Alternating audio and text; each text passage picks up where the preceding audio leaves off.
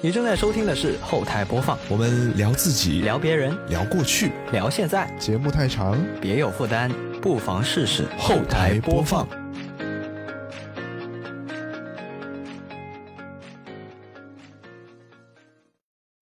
本节目在每周一的零点零一分准时更新。您可以在 Apple Podcast、QQ 音乐、网易云音乐、小宇宙、喜马拉雅、荔枝 FM 和其他泛用型播客平台收听到，全年无休哦。好，那么以下就是本期节目的内容。Hello，大家好，我是 Coming，欢迎收听今天的后台播放，二零二二一起看电视冬季篇。那今天呢，就是我一个人来完成这一期的节目，啊，因为 Johnny 在上一期也有讲到，就是他冬季啊看的片子比较少啊，这个冬季比较忙一些，而我呢，就是啊一如既往的还是看了非常多的剧，而且呢，我发现好像每一次咱们这个一起看电视的这个节目里面，嗯。我讲的都虽然挺多啊，但是还是每次录完之后发现，就是有一些东西讲的不够全面。而且咱们这个一起看电视，在二零二二有了春夏秋冬四个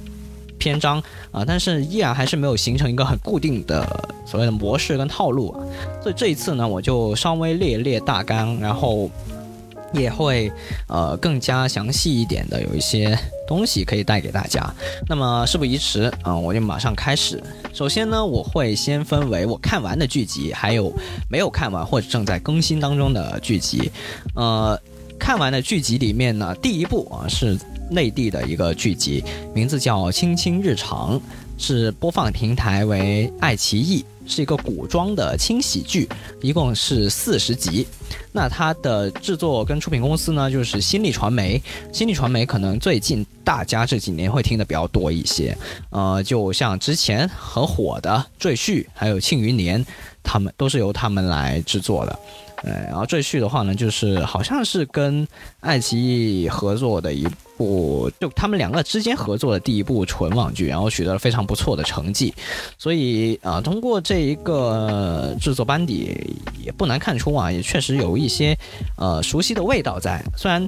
并不是说所有的演员都是交叉的出演，但是确实是有那味儿啊，我把它称之为新力味儿。就即使是像《庆余年》这样的小说改编，依然是会有一些幽默的成分在的。所以我觉得，呃，这也是他们公司的这么一个特点。然后这一部《青青日常》呢，其它其实是有一个原著啊，叫《青川日常》啊，青就是大秦的清，就是穿越剧来的，就穿越到清朝里面的一个日常。然后原著的话，这个女主她其实是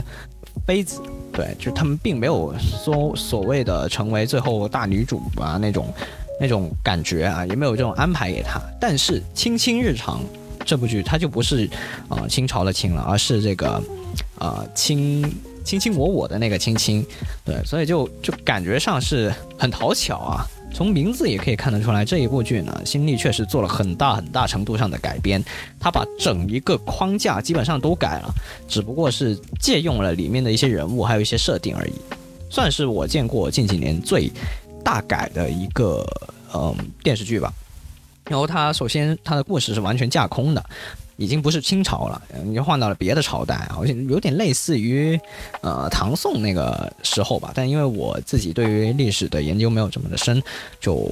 呃有懂的听众朋友们可以给我们呃分享一下呢，到底是架空的哪个朝代啊？虽然虽然是架空，但是也是会有一些历史根据在的嘛。然后呢，他就把整个呃。国家啊，分为了九个板块啊，所谓的九川。那新川呢，就是九川之首，然后还有别的，像新川、代川、丹川什么的。有的川呢，就是以女子为尊，啊，有点像咱们现在的这个川渝地区啊，喜欢吃辣。对，还有像一些川呢，它就可能会比较有钱，那个叫代川，好像是，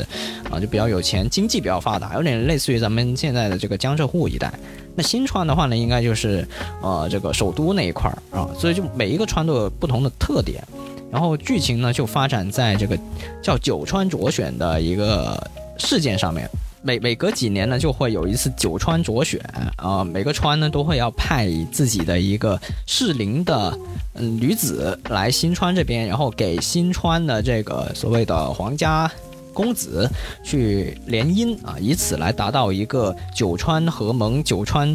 互利共生的这么一个关系吧。哎，然后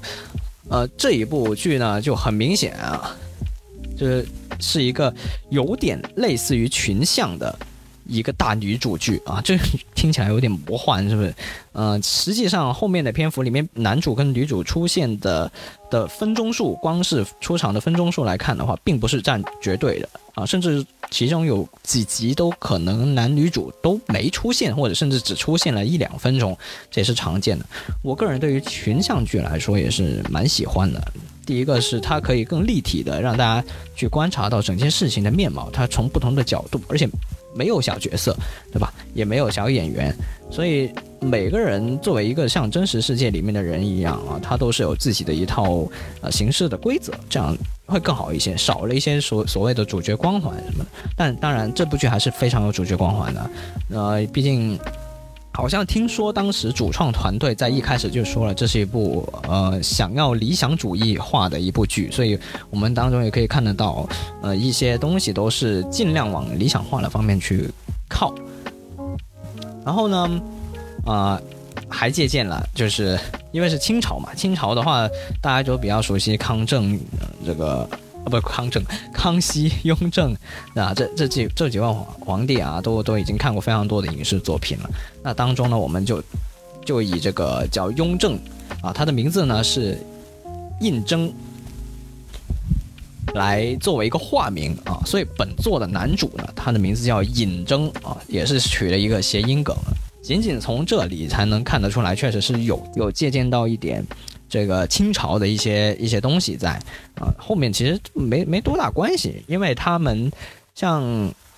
胤禛他是四爷嘛，他排第四，但实际上在这里啊，胤征呢他是排第六的，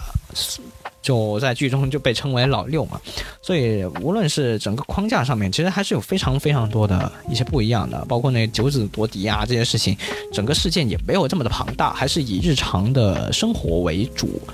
那男主呢是啊白敬亭出演的，女主呢叫田曦薇。对这个演员，我之前好像没怎么留意过啊。那但是之前好像也有一部剧是蛮火的，就是那个也是这种生活日常类的剧集啊。我稍微看过一两集，但是因为没看过太多，这里就就不多做介绍了。那白敬亭的话呢，像在今年二零二二年年初有一部。大爆剧啊，叫《开端》，也是跟赵今麦联袂主演的，确实也是非常的出彩。看来，呃，白敬亭他在挑剧本方面，并没有说一定要突出自己是啊几番一番大男主，他更多的是好像在挑这个剧本身的质量怎么样。所以，像在《开端》里面，他跟赵今麦其实是五五开的，然后在这部剧里面的话呢，反而还是田曦薇，呃，会。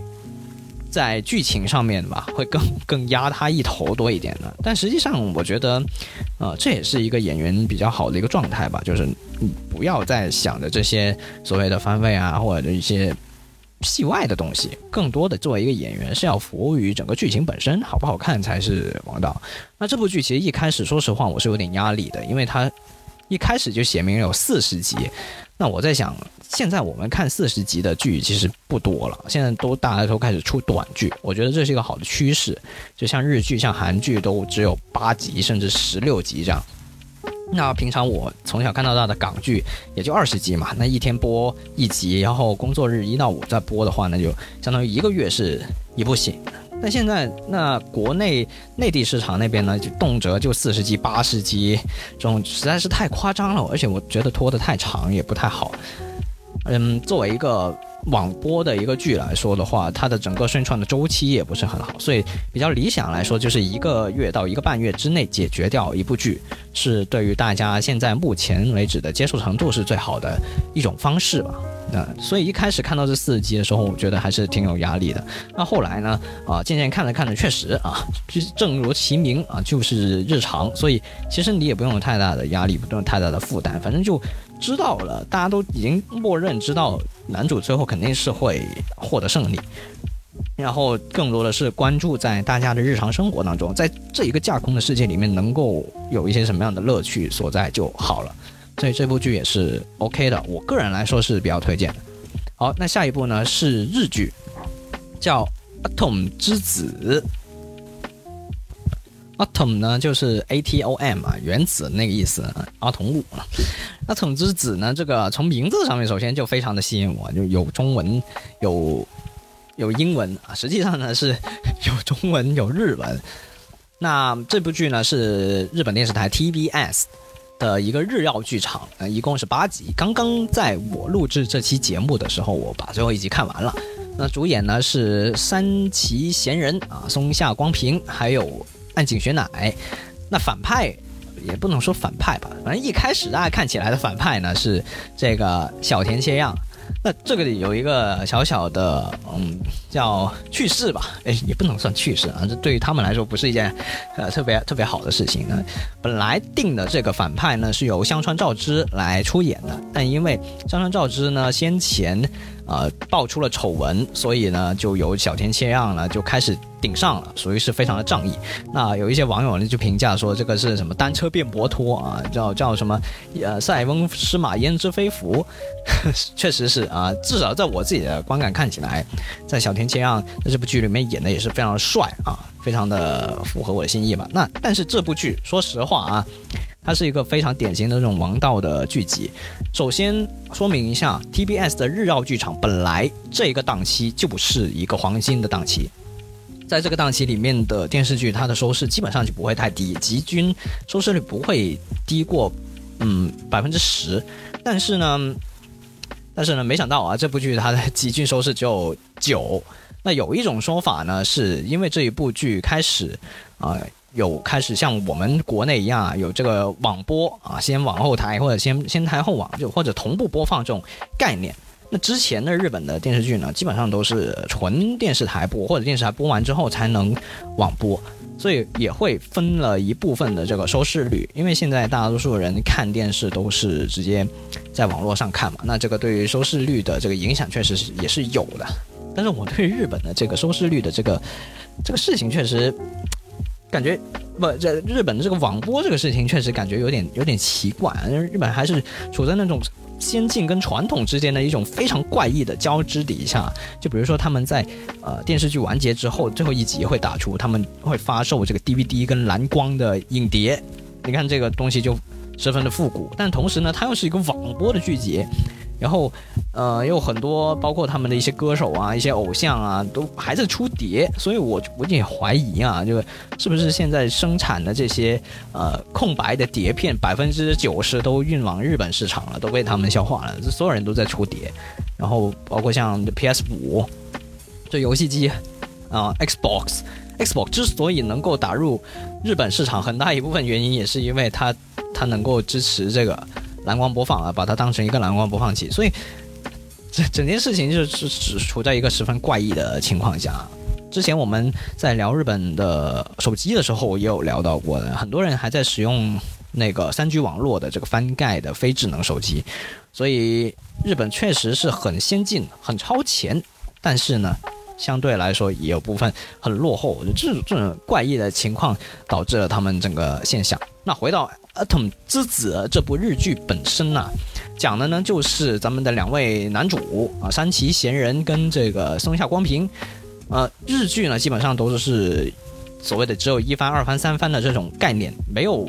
没有太多什么双男主啊这种剧，有但是不多，但肯定也会分出一个主次来。所以这部剧里面最大最大的一番呢，肯定就是山崎贤人了。那山崎贤人跟松下光平呢，其实是一个组合，他们的名字叫 John Do 啊，是一个游戏的开发者，他们两个同时开发的，一起开发的一个游戏啊，非常的火，然后呢就被一家叫 Sagas 的大公司就看上了。那 Sagas 公司的这个老板呢就是小田切让，然后呢他们就开始，然后呢就他们之间还有一个好朋友啊，就。专度之间还有一个好朋友，相当于一个三人组。那那个好朋友呢，为了能够卖出专度的游戏，就找了这个小田切让，就发生了一些不太愉快的事情啊，导致呢最后他们专度的这这位好友自杀了，所以就非常的可惜。然后庄度呢也因此呢非常痛恨 Saga 这家公司，同时呢他们两个也分道扬镳啊，再也不去制作游戏了。然后他们就只留下了一款游戏。那么故事的开始呢，就是 Atom 公司啊，作为一个玩具公司，也就是我们这种扭蛋生产的一个公司，有非常多的玩具、玩偶。各种东西，然后男主三崎先生是他的一个粉丝，然后他就在扭扭蛋，啊，但是呢，这家公司其实现在已经面临一个呃窘况了，然后阿童公司的老板的女儿呢就，呃接下了这家公司。啊，但是他也很苦于怎么再去把这家公司继续经营下去，那这个时候，呃，作为阿童公司的这个粉丝男主，他就加入了阿童，然后就。提议说，我们通过制作游戏来去让这家公司继续的重焕新生的这么一个故事啊。简而言之呢，就是一个以小打大的一个王道的题材的一个剧集吧。那大来说呢，就是小田切让所代表的这个 Sega 公司是一个类似于咱们这个腾讯啊、网易啊这种大公司。就是非常有钱，然后就开发各种游戏啊，也是让很多人氪金。所以男主的理念就跟他们不一样，就是想要制作出一些真正的好的游戏，而不是一些让不停不停的充钱啊，然后运营一段时间就没了啊，然后再去开发下一款游 游戏的这么一些公司啊，觉得这不是真正的游戏。然后故事呢就这样发展。但其实呃。讲的这些只是个大概啊，实际上这整个事件，我刚刚讲的那些在前面前几集就已经解决了，后面都是一些另外的事情，或者到了更大的舞台上面去了。然后这部剧让我印象最深刻的是整个时间线变得非常快，经常就是几年后几年后这样，嗯，也算是比较真实吧。就毕竟说你说你开发一个游戏或者你要干嘛，总不可能这么短期就真的能够搞出来嘛。所以你说过几年，嗯，也是很合理的啊。然后呢？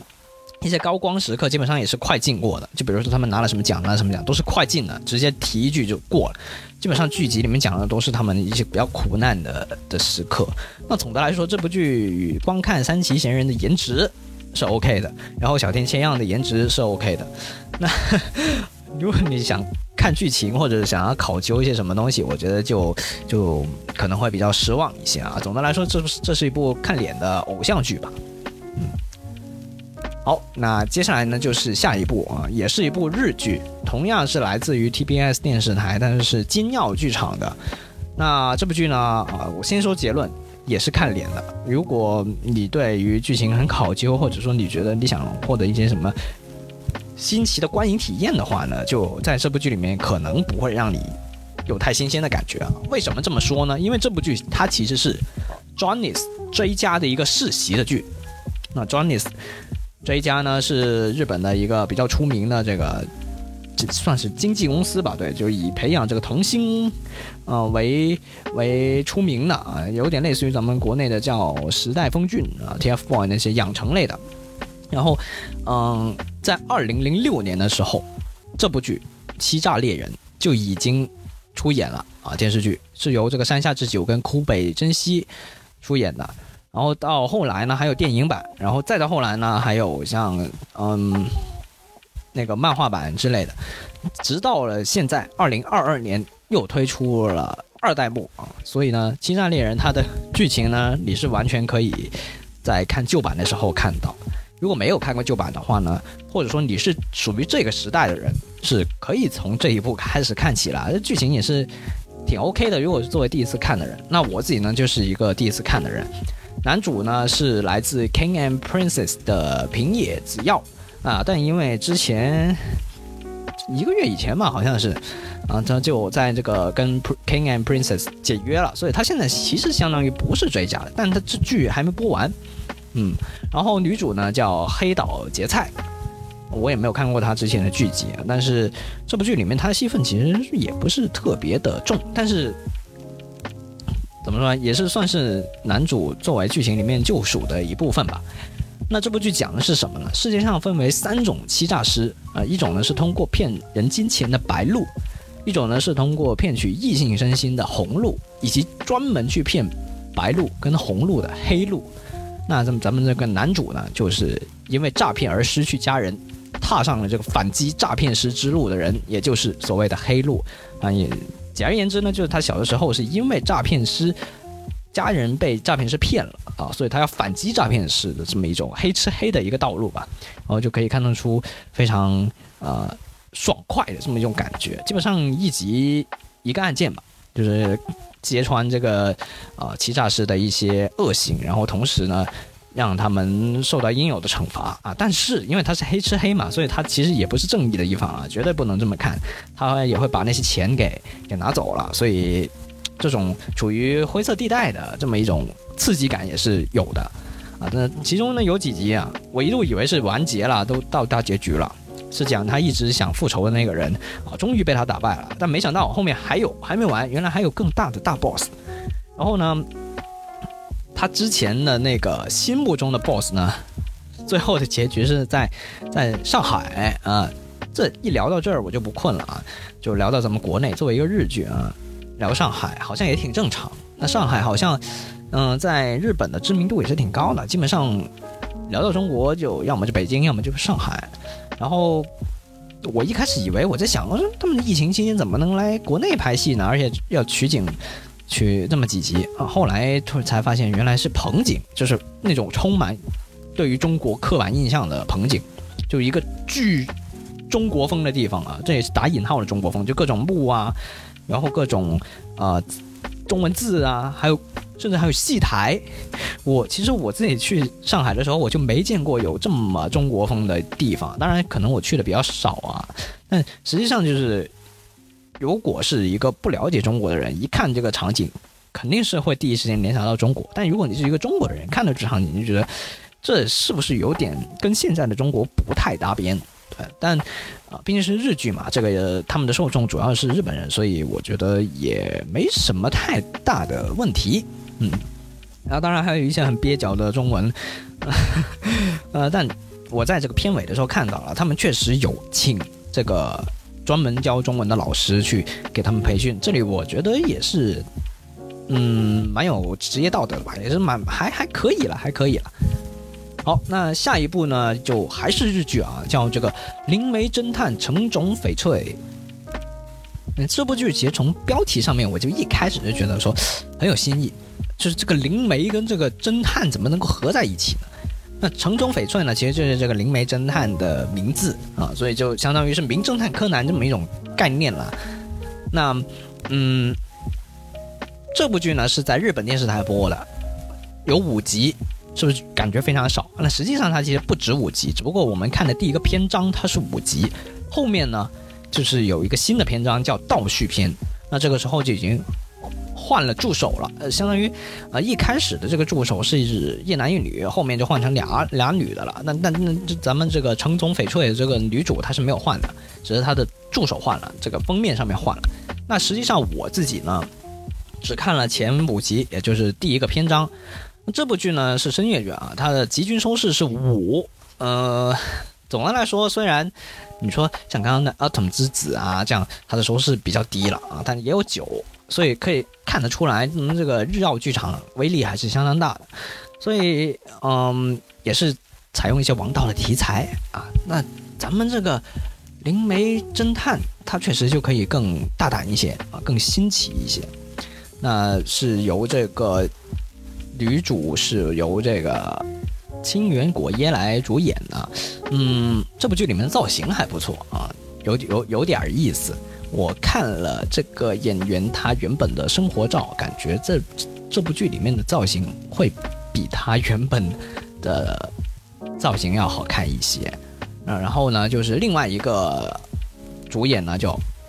濑户康史。濑户康史呢，因为我自己是相当熟悉啦，我从小看的这个《假面骑士》，《假面骑士》Kiva 二零零八年的作品里面的男主，也就是 Kiva，所以一开始看到这个。灵媒跟侦探这两个元素，再加上我自己看到赖国康史出演之后，就这三点就让我促使我自己看了这部剧啊。当然，这部剧还有一个很熟悉、很熟悉的人物啊，吉川光博饰演的就是一个警察。所以这四个人啊，这这四种元素结合到一起，确实让我对这部剧感兴趣了。那一开始呢，就说了。我在不剧透的情况下，只说前面的设定啊，到后面它其实有一个很大的反转的。这里就如果感兴趣的朋友们就可以自己去看。那前面的一个设定呢，就是啊，这个灵媒，也就是城中翡翠，它是可以看得到，或者说它可以跟死去的亡灵进行一个交流。而这个第一篇章里面的男主濑户康史的话呢，他是一个小说家，然后他同时也是协助警方进行判案，因为他是一个推理小说家嘛，所以他当然能够有一定的推理能力。然后警方呢也也会呃让他协助办案，这样去把各种线索串起来。那这个时候呢，呃，小说家推理小说家加上这个灵媒跟这个灵魂对话合在一起一起探案，这个就很有看头，感觉。所以前面呢，他们也解决了好几个案件，嗯，也是让我觉得，嗯，有点新意啊，有点新意，确实也是不错。那后面确实让我意外的是，最后一集那个大反转，就把前面的这四集全部都打破了，重重新推翻了，让我十分的意外啊。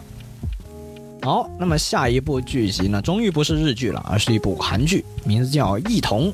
冒号命运连结》。它是 Disney Plus 的一个网播的一个网剧吧，呃，一共六集，是由这个三池崇史来导演的，丁海寅主演的，可以看得出来啊，这个导演跟演员他不是一个国籍的，这也是第一次由日本导演的一部韩剧，也是相当的有看头。同时，这部剧我先说自己的观感啊，就感觉上，嗯。超出了我对 Disney Plus 这个平台的一个既有的印象吧，因为那一想到 Disney Plus 就会想到迪士尼，它肯定是合家欢，或者它会有一些，呃，就是大家都能看的一些尺度，对。但没想到这部剧它的尺度还挺大的，就有蛮多这种血腥的镜头的，挺让我意外的。这单就这一点来说，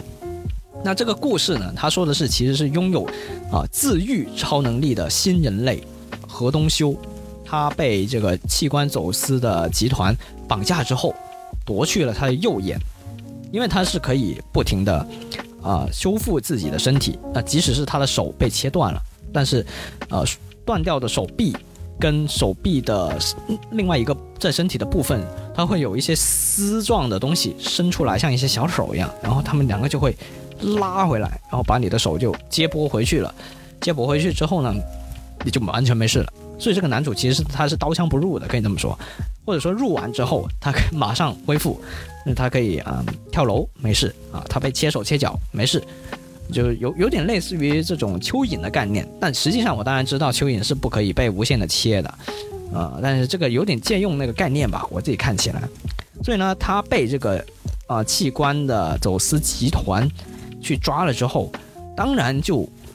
不会有任何的问题。所有的被切的东西都都会很快的恢复原状，但是在呃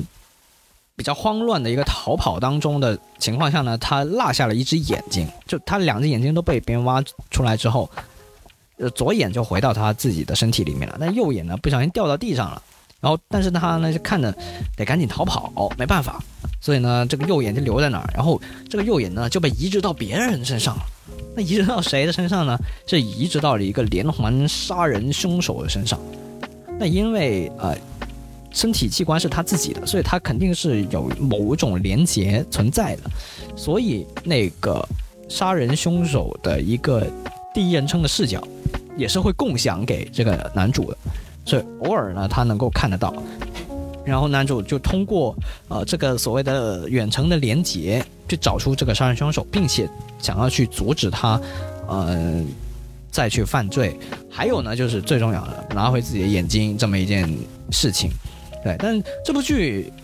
只有六集，但到了第六集的最后的时候，很明显可以看得出来，这是一个。这六集就是一个预告，它就是介绍了这么一种设定，然后还有更多的像他一样的这样的人，然后他们未来要怎么在这个世界去生存的这么一种境况，但是。我感觉有点拖沓，实际上，它可以有三集就可以讲完了。前面两集我觉得节奏还挺快，后面四集我觉得就开始就很慢很慢了。就主要是男主他的进步很慢的，因为男主他是一个老好人，然后他从小被别人当成是怪胎，然后他这也不想着去伤害别人，也没有想要利用自己的这个身体的能力去做一些别的什么东西，所以他的心理的转变是需要。有的啊，当当然，他觉醒之后，就他觉得啊，我必须要做些什么的时候，他的战斗力也是非常强的，这这这点是没有问题的。所以我们得等待他去觉醒的这个过程，感觉非常的煎熬啊。即使我是用两倍速去看的，我依然觉得，嗯、中间那两集是不是是可以稍微压缩一下，嗯，会会更好一些。总的来说的话，嗯，如果大家对于这个题材感兴趣的话，可以看一看啊，那也要做好准备，这个有血有肉的啊，确实看着也是比较会有一些太下饭的一些 场景啊。好，下一部剧啊是一个美剧，名字叫《Wednesday》，也是最近比较火的一部剧吧，在这个社交媒体里面，它是 Netflix 的，然后一共八集，实际上呢是这个叫亚当斯一家的一个衍生剧，非常的怪诞、猎奇啊。但是我自己得出来的结论是，我觉得没什么新意，就有种为怪而怪、为猎奇而猎奇的感觉。呃，好处呢，优点呢是这些演员演的还不错，呃，能够让我入戏。但是我觉得我自己对这种什么西方的这种大世界，像像什么中土世界啊、哈利波特什么的，我自己本身没有关注过多这种东西啊，所以我可能本身对于这个没有太感兴趣吧。对，但是我还是看完了，就八集，因为它是一个衍生剧，也讲的是这个 Wednesday。Adams 他在这个学院里面求学期间的一个故事啊，主要还是以一个侦探的这么一个视角，他其实是利用他可以呃通灵的这个能力，去让他破案的这么一个故事，呃，得出一个连环的杀人的妖怪，最后是谁呃组织了这么一些事情的一个故事，但确实。啊，整体来说过于的恶心了，我觉得看到后面确实不太想看，但最后还是看完了。好，那么以上呢就是我已经看完的剧集，接下来呢就是一些我们还没看完或者正在更新当中的剧集。那第一部呢是一部韩剧，叫《高斯电子公司》，它是一个职场的喜剧啊，也有漫画原著，嗯，有点类似于我们经常看 TVB 的一些情景喜剧啊。然后像什么同事三分亲之类的一个概念吧，但它就十十二集，那设定上呢，就这种剧肯定是看设定的了，因为它的剧情也是比较偏日常戏会多一些。男主呢，他的一个特点就是比较蠢，或者说比较一根筋。那女主呢，她的一个特点呢就是暴脾气，很容易很暴躁，而且跟这个男主呢经常生气。然后男二呢，是以高斯电子公司的对家的富公子，这个财阀，就这是很有看点啊！这个男二这个设定还挺有看点的。对家，这他想要锻炼自己，但是他又不不在自己家公司去工作，反而到了这个对家的公司去工作。但是他要隐藏自己的身份，因为一来他是对家，二来呢他是一个财阀，一个富二代嘛，所以呢他也要让大家就让他放掉这种戒心，让大家觉得他不是这个有钱人。啊，所以也要隐藏，那这就有有一定的这个戏剧效果在了。那女二呢，是唯一一个知道男二身份的人啊，她的一个特点呢是她力气很大啊，基本上就是这么一些设定，然后就发生在他们这个高斯电子公司的一个部门的一个是发生的一些故事吧。当然还有其他的一些同事啊，也各有特点。总的来说呢，非常的轻松愉快。那我的建议呢，是因为我看的时候它还没有更新完，现在已经更新完了，所以大家可以一口气把它看完，这是最好的。不然的话，像我一连看了好像八集，那后面就得每周等它更新，这就比较难受一些啊，就后面就没怎么看啊。我应该会找机会把把它补完，但这种剧其实最好还是能够一次性看完，会比较爽快一些。好，那下一部呢，就是现在最火的大热的韩剧了。名字叫《财阀家的小儿子》，那它是 JTBC 电视台的，一共是十六集，根据这个人气的网文来改编的，也是确实这个剧情非常的具有网文的气息啊，一度被传为是啊咱们这个晋江文学，但实际上呢，人家确实是这个韩国的原版的啊，并不是咱们的这个版权。那讲述呢是财阀家的秘书啊，魂穿成为了财阀家的小儿子，将他的财阀家的一切渐渐的据为己有的一个故事，也是一个复仇的故事。因为他在啊上一世的时候呢就被被杀了，但是他不知道凶手是谁，所以他魂穿回回到上个世纪之后呢就开始。呃，想要找出凶手啊，肯定是这个家族里面的其中一个人把他杀了，所以他得找凶手。然后呢，这部剧爽点在哪呢？一个是他带着这种上一世有的这个记忆跟知识，去降维打击这个世界的人。另外，另外一个看点呢，就是跟的他他的这个爷爷啊，这一世的这个爷爷就也是这个集团的这个呃大 boss，也是非常有看点。这大 boss 确实很有拙见啊，非常的有远见，然后也是胆识过人，非常的厉害。所以有一度有人猜测，这个爷爷会不会也是这个穿越的一个人啊？实际上到目前为止看起来应该不是啊。现在我看到的第十一集应该还不是，不是穿越过来，但足以可以看得出来，这个爷爷成功他是有一定道理的。他在那个时代他所拥有的这些见识里面，能够得出这么多的一些呃决定，确实是非常厉害。嗯，这部剧的男主呢是宋仲基，然后刚。讲的这个饰演爷爷的呢叫李新民，这个李新民这个演技啊真的是非常的可圈可点，在这部剧里面，他首先现在演员年龄是五十来岁，但实际上他饰演的爷爷应该是超过六十了，因为有一集讲的就是六十大寿，对，后面男主还长大了，所以在那个时候的时间节点，他应该是七十来八十岁吧，那所以嗯。演的非常好，演的非常像，对，这演技就真的非常的好，也是一大看点。这个爷孙之间的这个对决也是一大看点。但他因为有原著嘛，但是好像没有完全按原著来拍啊。按照网上的这个说法，因为我自己没看过原著，但听说是原著跟对比原著有一定的修改改编的部分啊。但我自己也是对这种改编也是喜闻乐见的。因为呢，你一旦有原著，大家很容易就会想要剧透，想要去翻啊，觉得自己进度比别人快。但电视剧如果稍作改编的话呢，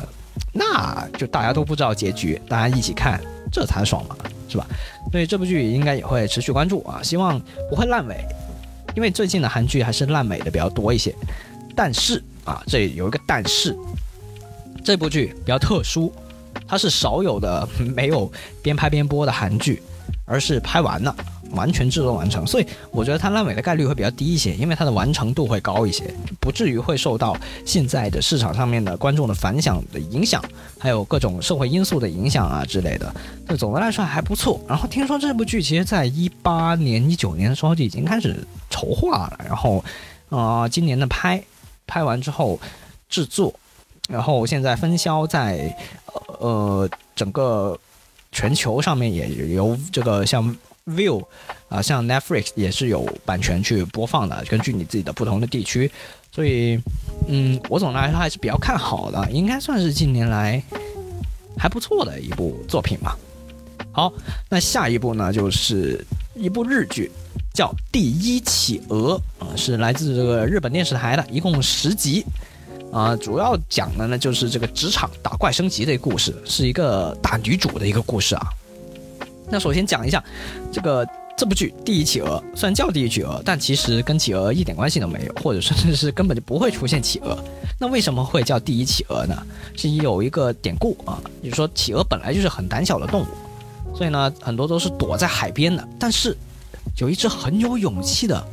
企鹅。向海里面跳下去，那他的同伴呢也接二连三的还是跳向这个海里面。这这一只很有勇气的企鹅呢，就被称为第一企鹅。呃，用一个我们比较常见的解说来解释的话呢，就是第一个吃螃蟹的人嘛，可以这么这么来理解，就有很有远见、很有拙见这么一种感觉。那女主呢是奈绪啊，是饰演的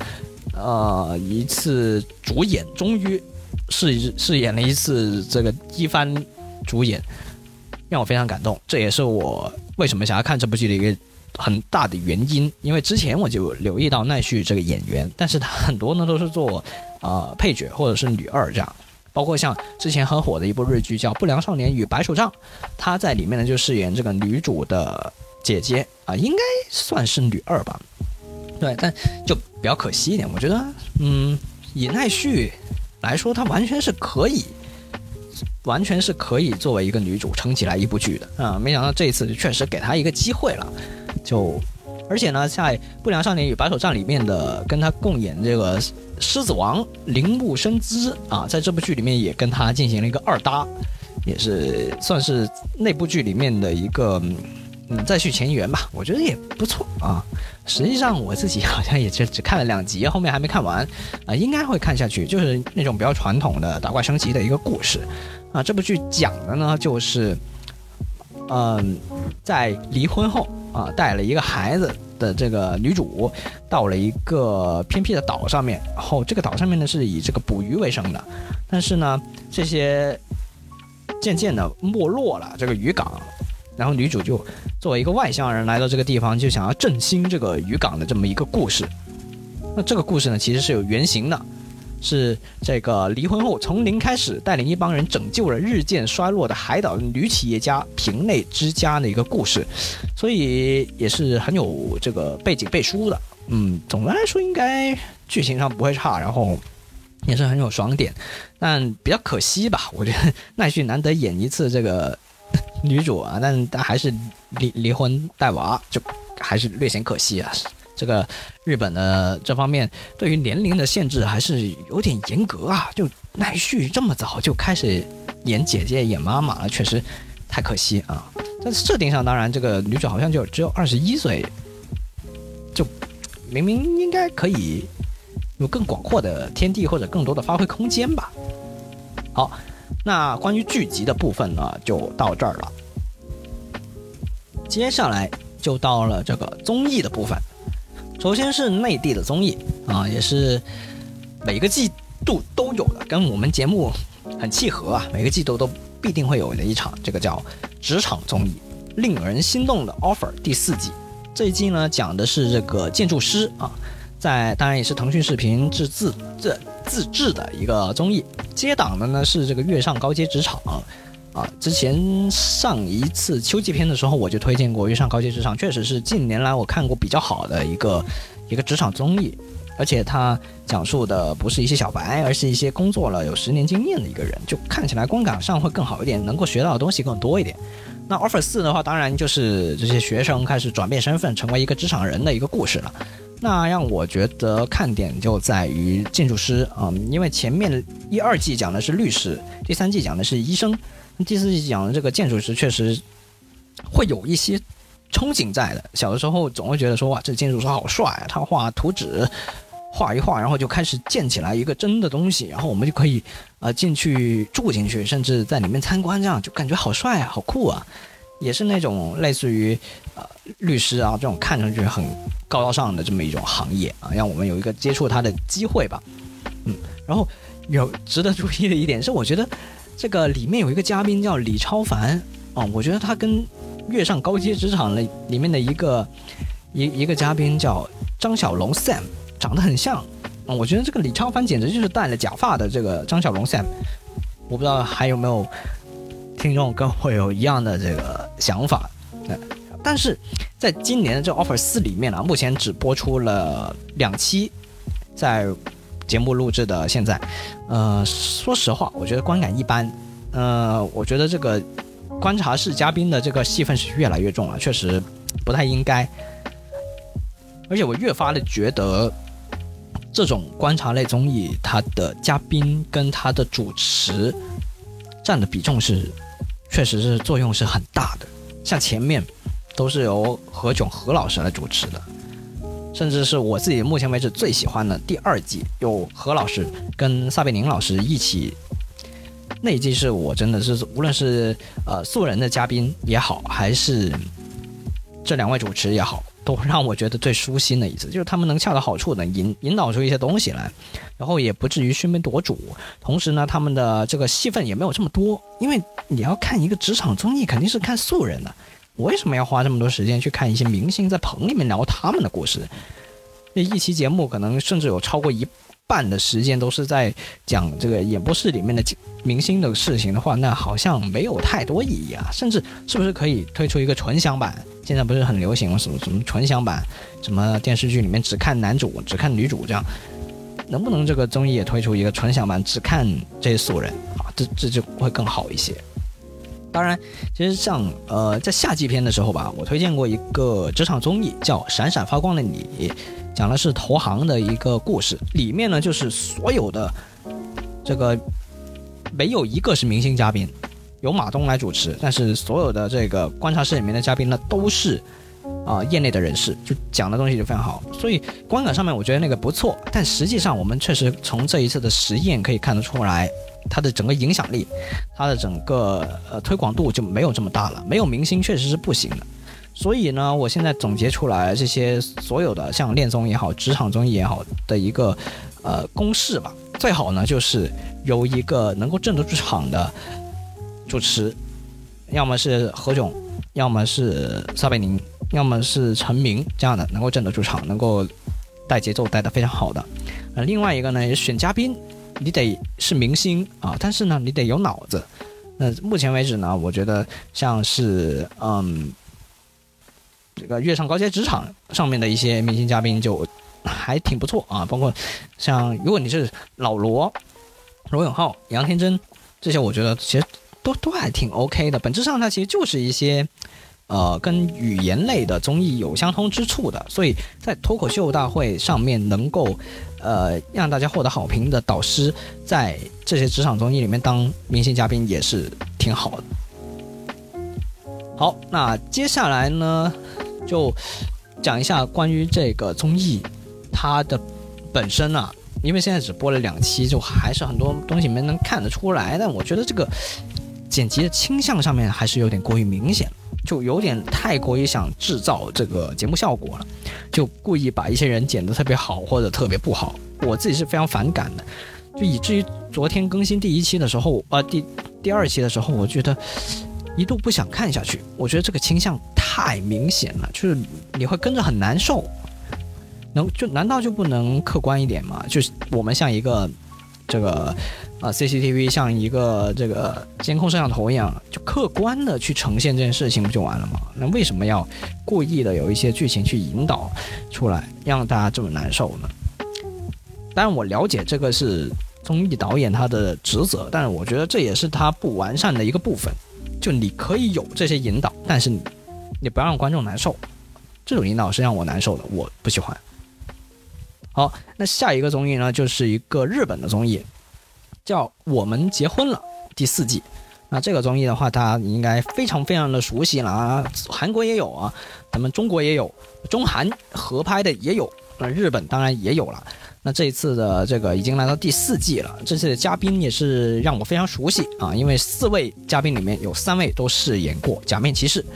那嘉宾的阵容呢，包括干野彩夏、啊濑户丽树、久保田优来，还有怪岛明日香。那其中前面三位呢都饰演过假面骑士啊，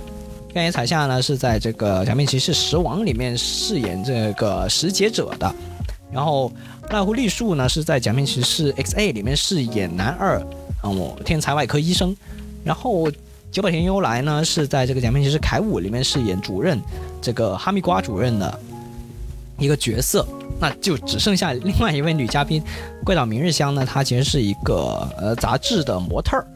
那因为我其实平常也有看日本杂志的习惯，所以其实干野彩夏她也是一个杂志的模特儿啊，所以嗯，她是一个。童星，然后她也是一个模特儿，所以各种东西都交织在一起吧，你就发现哎，日本真小，或者说日本的演艺圈真小啊，确实都是这么些人。然后这部很明显啊，我觉得这个是日本综艺比我们领先的一个部分，就他们很明确的说明了，这是一个伪纪录片，就他不营造一种呃想要变真的东西。我觉得咱们现在国内的综艺还处在一种叫呃把。在在真的里面找假的一个感觉，就是它会营造出一种很真的感觉，但是其实大家很明显就能发现出其中假的部分或者演的成分。但日本综艺领先我们的地方呢，就在于它是在让我们在假里面找真的。它一开始就告诉你这是一个伪纪录片，它是假的，但是你还是能哎稍微能够看得出来一些真的东西，你就觉得哦，是好像是磕到了啊，好像是挺挺好的。或者说你如果是很喜欢看偶像剧，你光看脸的话呢，这个节目应该是不会让你失望的，挺好的。呃，上一次的这个三跟这一次的四，我都看了啊，我就自己都蛮喜欢的。啊，但是他们的时长也是非常短，我觉得这个非常值得赞扬。总的来说，就基本上只有半个小时，偶尔呢会有一个小时的特别篇。但是我们的综艺动辄呢就九十分钟、一百分钟，然后还分上下集，为什么呢？归根结底就是观察室嘉宾的话太多了，或者说剪进去的话太多了。这个日本综艺在我们结婚了里面呢，他甚至播到第十分钟才有这个演播室嘉宾的画面开始第一次出现，就说啊，欢迎来到我们这一集的我们结婚了第四季啊，我是谁谁谁谁谁谁谁这样，演到第十分钟才有这个，这非常值得令人借鉴。还有呢，就是他们会在通过下面的小字或者小窗来出现一些吐槽也好啊，一些点评也好。然后在后面呢，也只是简略的进行一些解说。他们出现的画面，我觉得是恰到好处的。我觉得加起来可能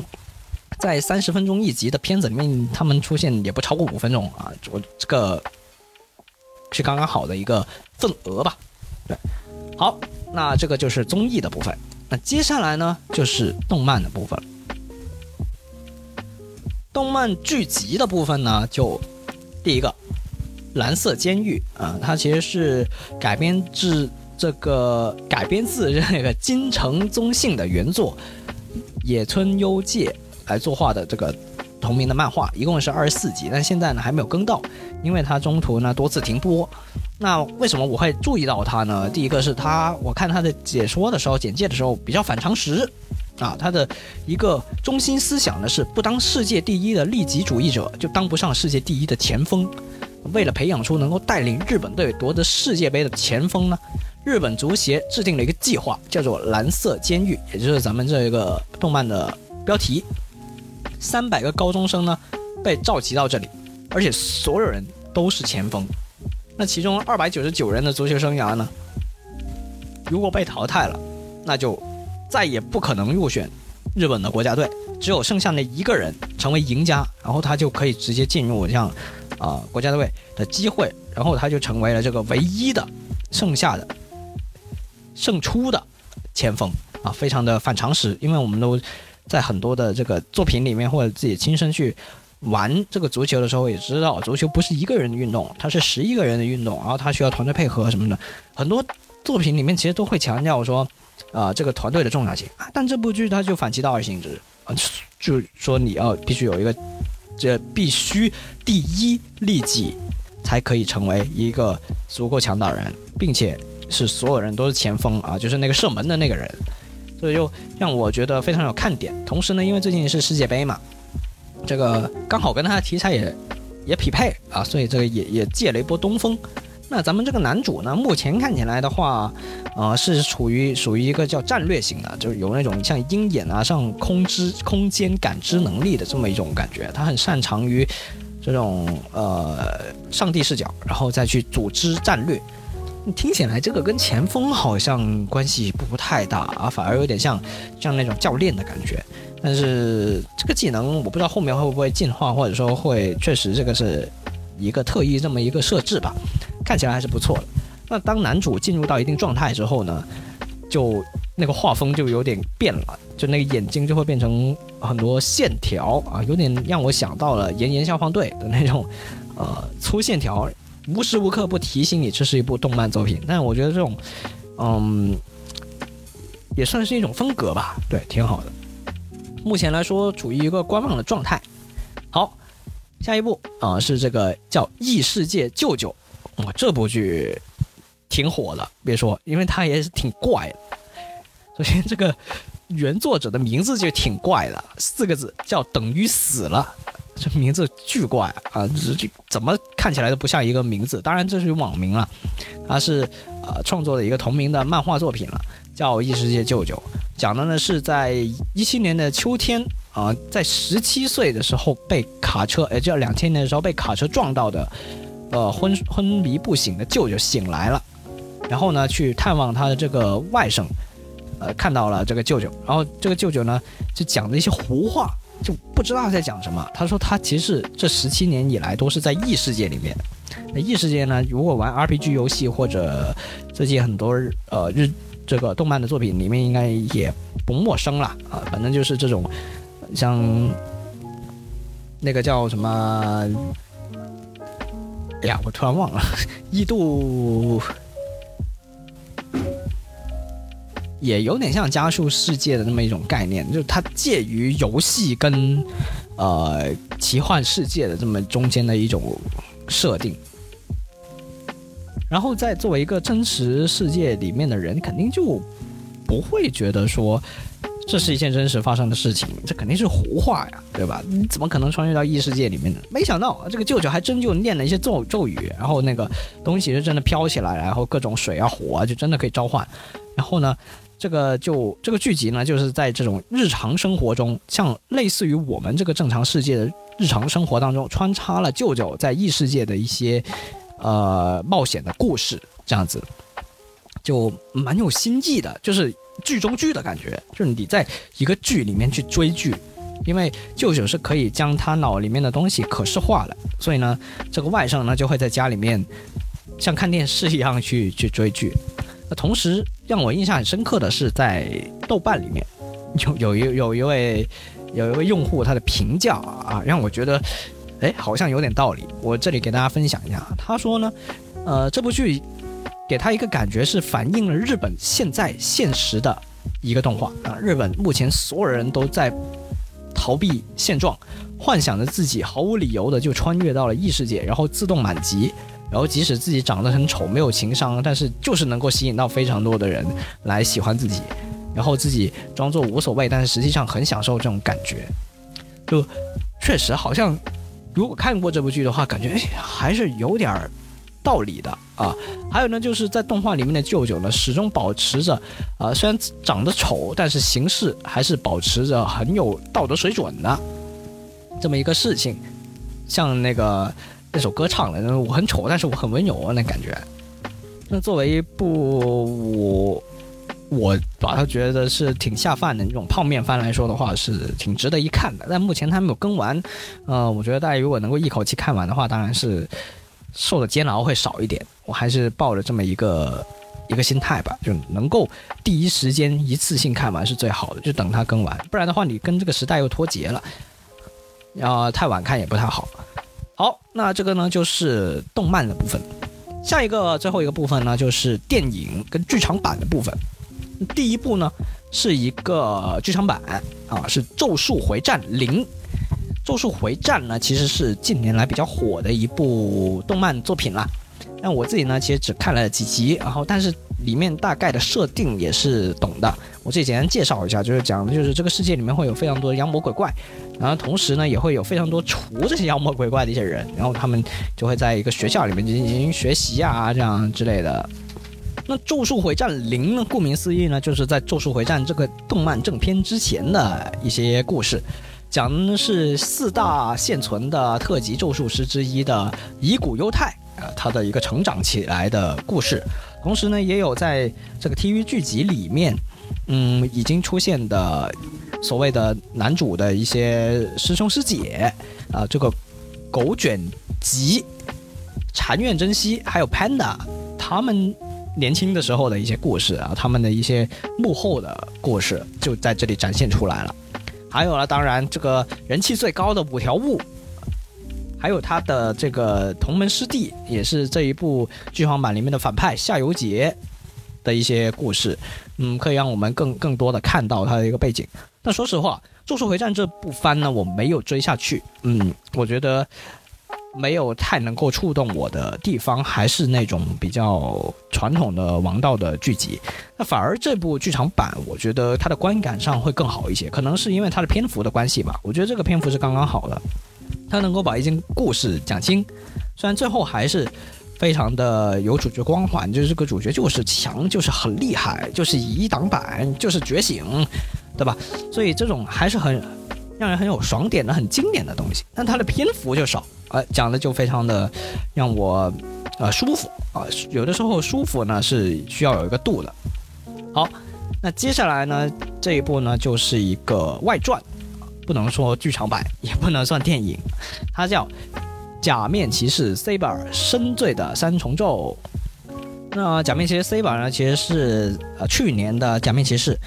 但因为疫情的关系呢，Saber 没有自己的一个剧场版。但是同时呢，他们也获得了非常多的外传。那这一部《深邃的三重奏》呢，其实就是其中的一部外传，也是最像剧场版的一部。我无论是时长来说也好，还是剧情来说也好。然后关于 Saber 的本片呢，我们在那个之前大辽特摄里面有讲过，当时大辽特摄下篇的时候，Saber 还没播完。现在我可以讲一下我对于 Saber 这部作品来说，嗯，总体来说是。中等偏上，但是并没有特别的喜欢。但是这部外传《深邃的三重奏》，我个人是非常喜欢的，我可以给到九分。真的，它的剧情让我燃起了对于这个假面骑士的这个热爱，觉得非常的爽。同时，它的整个质感也是非常好的，因为外传嘛，它跟 TV 不同，它是可以飙血的嗯，可以看到。呃，受伤是真的会流血的，然后直接割你一刀什么的，就真实感也会加强一点。然后包括它这个整体的滤镜，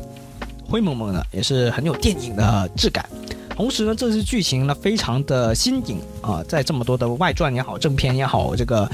剧场版也好，都没有出现过的三线并行。然后一开始我是觉得有点懵，后面看完之后，我觉得哎圆回来了，真不错。啊，但是唯一一个欠缺一点的地方，就觉得主主角的那条线呢，主线呢篇幅占的比较大，然后男二跟男三的那条线呢，有点前因没有交代清楚，或者说铺垫的不是太好，最好呢能够男二男三的线更多一些，就更好一些了，就更加完美一些。嗯，这总的来说我是非常推荐这一部外传的。OK，那么现在呢就剩下最后一个了啊，是一部电影，美国的。合理活的大片儿，《黑亚当》。那《黑亚当》呢是这个 DC 跟华纳一起做的这么一个漫改的真人电影。大家可能比较熟悉的是这个漫威那边的漫威宇宙。那像蝙蝠侠、超人、神奇女侠、海王、闪电侠这些呢，就是 DC 那边的。那黑亚当呢，他其实就是，嗯，一个叫反英雄吧。反英雄大家可能比较熟知的人物是这个 Deadpool 死侍，主演呢是巨石强森的 Rock。其实这一部剧啊，巨石强森花了十年来组局，也就是在十年以前他就有了这个想法之后，就开始传人来去写剧本啊，包括做服装、做道具，然后去争取得到拍摄啊，拿到版权这样。他自己真的是一点一点的把这个作品给传了出来，终于在今年能够重新啊真正的上映了，确实也是十分的令人感动吧。当然这都是戏外的一个事情，我不知道为什么 DC 的电影总是戏外的比戏内的的更精彩一些。那这部剧本身就没什么好说的，比较传统的超级英雄的这么一个电影，但是。黑亚当出现的时候，现在 DC 的整个宇宙已经没有队友了啊！因为像跟他同源的这个沙赞，也是反响平平。那黑亚当其实他跟沙赞是同源的，沙赞呢就 S H A 一 C A M，是相当于六个神的缩写，每个神赋予一种能力给到他。那黑亚当呢，当然也是啊，不过是六个反派的神给了一些力量给他，然后他就成为了一个。一个，呃，嗯，蛮厉害的一个人物吧，可以这么说啊。他也是这个沙赞的反派啊，敌我同源也是相当的经典了。但是，呃，现在整个 DC 宇宙已经搞得七零八落了，包括之前像扎克施奈德，他的这个跟这个 DC，跟这个华纳高层的这个各种摩擦碰撞，呃，各种也是搞得呃沸沸扬扬，所以现在呢也几乎都没有了。但是在这一部《黑亚当》的彩蛋里面，就出现了这个亨利饰演的这个超人，就说 “We need to talk”，他回归了。然后当时在整个社交网络上就引起了一阵的轩然大波，就觉得哇，他终于回来了，就超人终于回来了。但没想到啊，就在最新消息，咱们录制节目的现在，被宣布啊，这个超人亨利再也不会饰演超人了。啊，当然，包括之前扎克施奈德，呃，选角的本弗莱特，他也不会再出演蝙蝠侠。然后像之前的神奇女侠，嗯，在一九八四之后呢，也会砍掉了第三部啊，已经没有没有神奇女侠三了。然后海王的话呢，因为海王二温子仁还在拍，那海王三也砍掉了，所以现在这个正义联盟也好啊，DC 的电影宇宙也好啊，黑亚当已经完全没有队友了，甚至他自身都难保了，就是因为这一部他并没有能回本。然后现在 DC 呢又换了一个新的人来去指导整个的电影宇宙。啊，这个指导执掌人呢就是银河护卫队啊，漫威那边的银河护卫队的导演詹姆斯古恩，他来到了 DC 这边来做高层，然后他要重新规划整个 DC 宇宙，所以现在就把那些旧人啊，新官上任三把火，那旧人肯定就先得开除嘛。然后包括像，呃，黑亚当，他虽然是也是新人，但是怎么说呢？只能说，呃，这个鸡蛋砸石头啊，这个华纳高层确实也是风云变幻啊，变幻莫测啊，很难很难去一时半会的去搞清楚。我怀疑他们自己都没有搞清楚自己到底想要干嘛，就非常的古怪。然后还有一个角色我刚刚一直没有提到，就是闪电侠，闪电侠剧集。已经拍到很多季了，然后这个演员也是从年轻拍到中年了，但是闪电侠的电影其实一部都没有，他之前其实只有出现过在正义联盟里面，然后他的单人剧集为什么一直没出呢？因为演员本人啊深受了各种的这这个指控，或者说他本人有很多的这个丑闻，所以呢让这个电影呢陷深陷困局，一延再延。不停的延期，从一八年延到现在二二年、二三年，还没有延完。然后最后我都不知道这部电影会不会上映，我估计还是会，但是会不停的重拍再改，再重拍再改。但是主演肯定是不能换人的嘛，最后被改成什么样就不知道了。但如果不上映的话呢，这么多年花了这么多钱，呃，我觉得从商业的角度上，应该华纳还是还是不会不会不上映啊，还是会上映，但是已经。无关重要了，因为正义联盟也好，黑亚当也好，已经没有了，都不存在了。现在唯一只剩下一个呢，就是那个，呃，罗宾，也就是最新的新蝙蝠侠。但是新蝙蝠侠他并没有加入到 DC 的电影宇宙里面，它是一个单人的剧集。从那部片子里面，我们也可以看得出来，它是一个侦探的探案类的剧集。它蝙蝠侠的元素，呃，更偏向原声多一点，更黑暗一点。的更更像真实世界多一点，没有这么多的特异功能，所以现在整个 DC 宇宙也是堪忧啊。好，那本期我自己一个人的讲了这个一起看电视，讲了非常非常多的剧集啊，包括各种类型也是非常多啊。没想到我自己一个人能讲这么多，希望能够对大家有所帮助吧。如果你觉得有感兴趣的剧集或者电影的话呢？也可以去收看一下。好，那么本期就到这里，下期呢就是我们今年后台播放的最后一期节目了。那会是怎么样呢？也是非常值得期待。我是卡敏，我们下周再见，拜拜。